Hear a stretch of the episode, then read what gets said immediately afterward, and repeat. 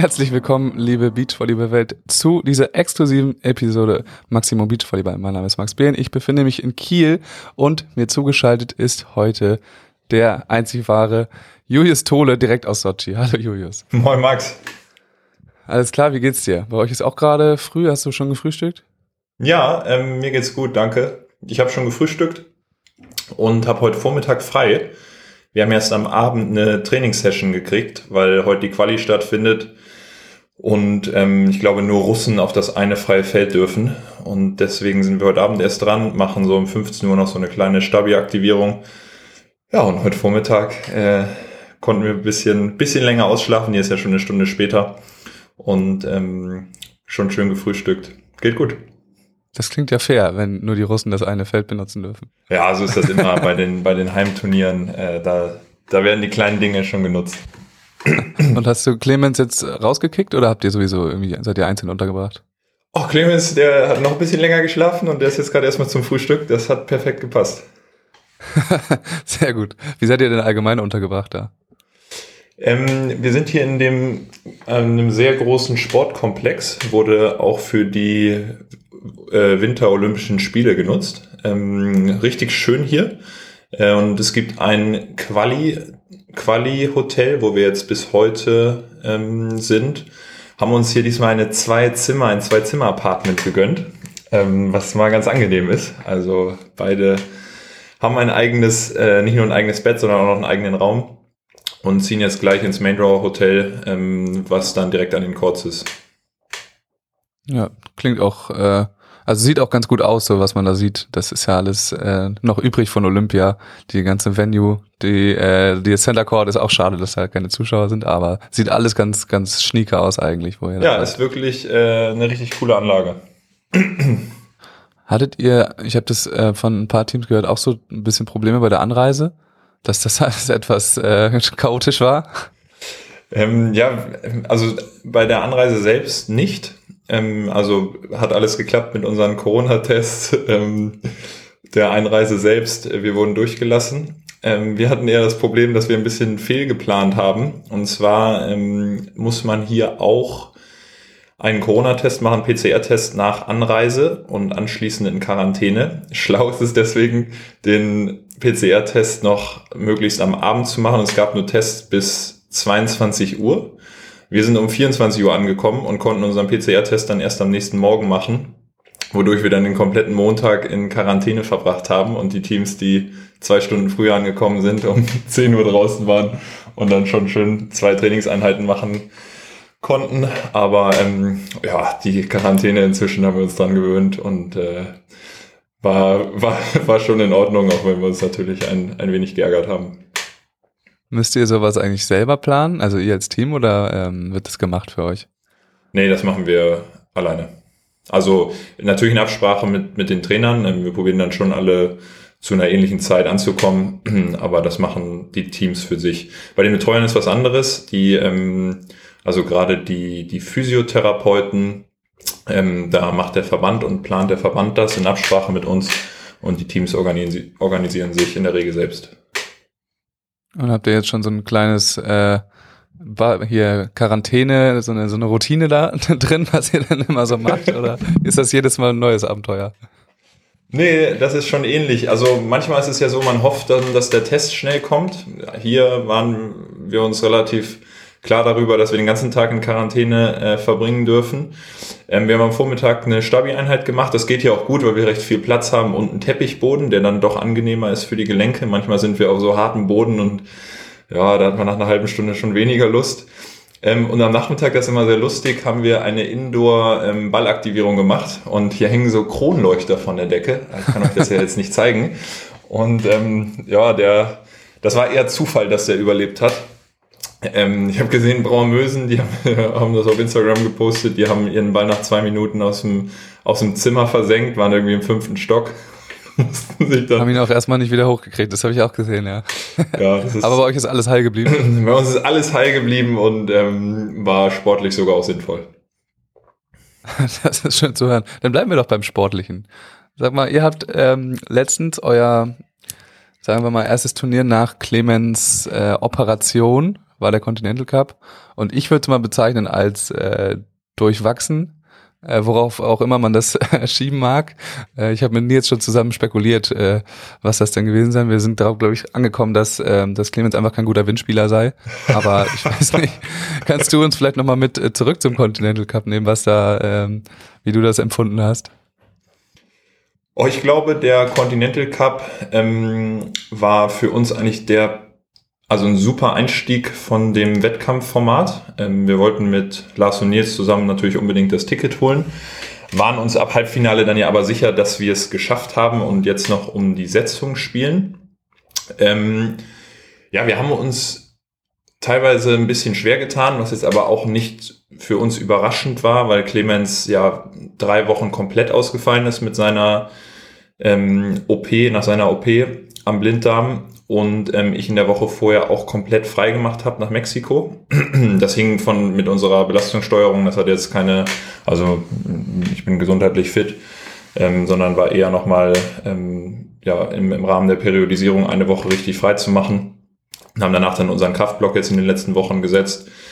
Ähm, ja, und in dem Zusammenspiel ähm, war es dann für uns, ich glaube, wir haben ein Wettkampftraining vor Ort davor zusammen gemacht und ähm, ja, dann war es eher, also wir haben auch gute Spiele gemacht tatsächlich. Also die ersten beiden natürlich auch gegen schwächere Gegner, das waren teilweise schon echt in Ordnung. Und dann haben wir uns gegen auch sehr schlau spielende Tschechen, muss man sagen, die man ja überhaupt nicht auf dem Schirm hatte. Zwei sehr kleine Spieler, die, die es wirklich ähm, ja, unangenehm gemacht haben, haben sehr gut aufgeschlagen. Ähm, ja, richtig gut geschottet und ähm, wir, wir auch gegen Nils und Lars. Also ähm, das war jetzt auch kein, kein Zufall, dass sie uns ja sogar am Ende geschlagen haben, weil sie ist ja häufig dann auch so der Underdog, der hat nichts zu verlieren, ähm, spielt dann plötzlich zehn Prozent unterm Niveau. Wir haben uns dann in zwei, drei Elementen ein bisschen schwer getan. Ja, dann geht das fix im Beachvolleyball. Also ich würde sagen, sogar auch im Nachhinein haben die vier Spiele uns, uns sehr gut getan. Ähm, auch wenn es natürlich sportlich im, im, im Output nicht das war, was, was wir uns jetzt normalerweise wünschen aber das Ergebnis ähm, war ja dann am Ende in Ordnung. Dadurch, dass ihr ja eben mit einem anderen Team zusammenspielen durftet. Und wie sieht es jetzt mit dieses die haben Turnier uns, die haben uns schon gerettet, muss man sagen. Wobei eigentlich wollten Nils und ich zusammenspielen ein Spiel. Das war ein bisschen die ja. Voraussetzung, dass Clemens und ich auch teilgenommen haben, also vor allem ich. Aber ähm, das konnten wir dann gegen diese kleinen 1,80 Schotter dann irgendwie auch nicht machen. Also das wäre der Das wäre wahrscheinlich die schlechteste Lösung gewesen, ja. Leider. ich glaube gegen auch. jedes andere Team ähm, wäre es wahrscheinlich passiert. Ja, wir hätten auch gegen Lars und Clemens gespielt. Ja, klar. Und gewonnen. Das ist, das setzen wir voraus. Aber sag mal, wie sieht's denn für dieses Turnier aus? Äh, was habt ihr euch vorgenommen? Ähm, und ich sehe auch gerade, ihr seid äh, zwei gesetzt, ausnahmsweise mal, durch äh, verschiedene, durch diese Seeding-Regelungen. Ähm, Was ist denn der Plan für das Turnier jetzt? Ja, also zum Seeding muss man sagen, dass ich da natürlich den absolut nicht vermute. Clemens ist gerade erst in der Einzelrangliste. Hintergrund ist, dass ähm, es gab jetzt nur vier Sterne-Turniere in der letzten Zeit, drei in Mexiko, eins in Doha und im Jahr davor auch ein vier Sterne in Doha und die Teams, die die fünf Turniere gespielt haben, haben ähm, die großen Turniere, also World to Final, Five-Star-Turniere und die WM verloren. Und Clemens, der hat so viel ausgesetzt, dass er immer noch seine Weltmeisterschaft aus 2019 im Köcher hat.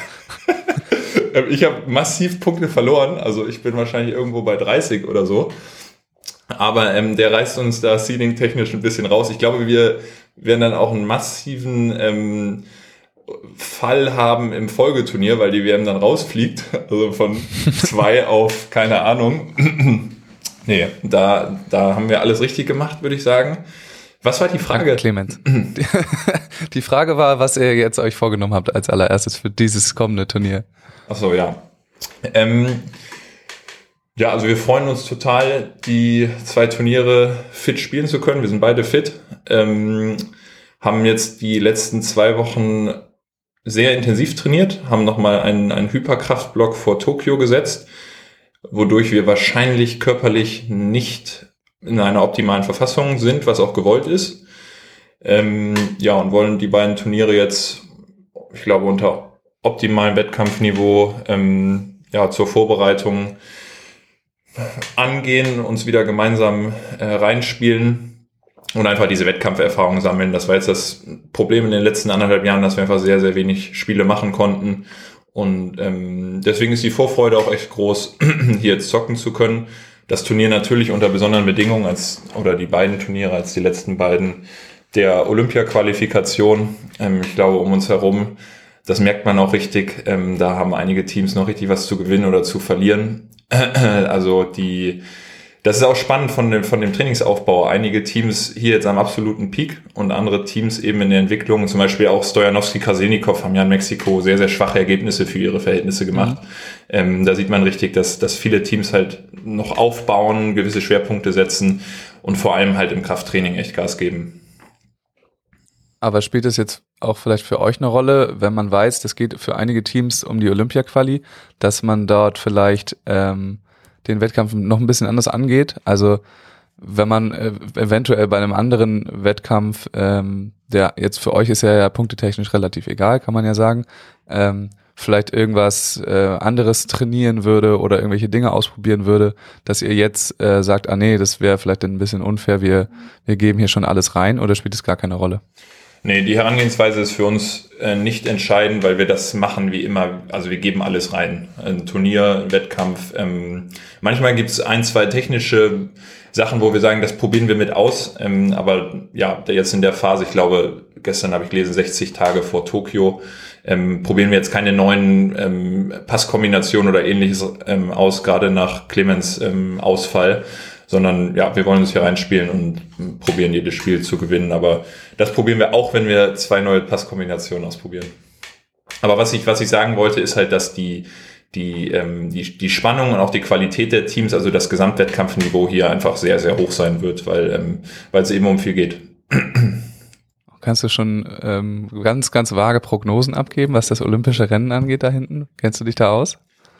Ja, wir haben natürlich nach Mexiko mal reingeluschert. Ähm, das ist natürlich auch mies. Wir sind, wir sind qualifiziert und man kann, man ist dabei, aber man kann es dann sozusagen von innen verfolgen und ähm, das macht natürlich auch schon, schon Freude. Ja, also wir würden wir drücken Lars und Nils alle Daumen. Man muss aber sagen, ähm, die Ausgangssituation ist, ist sehr, sehr schwierig, würde ich sagen.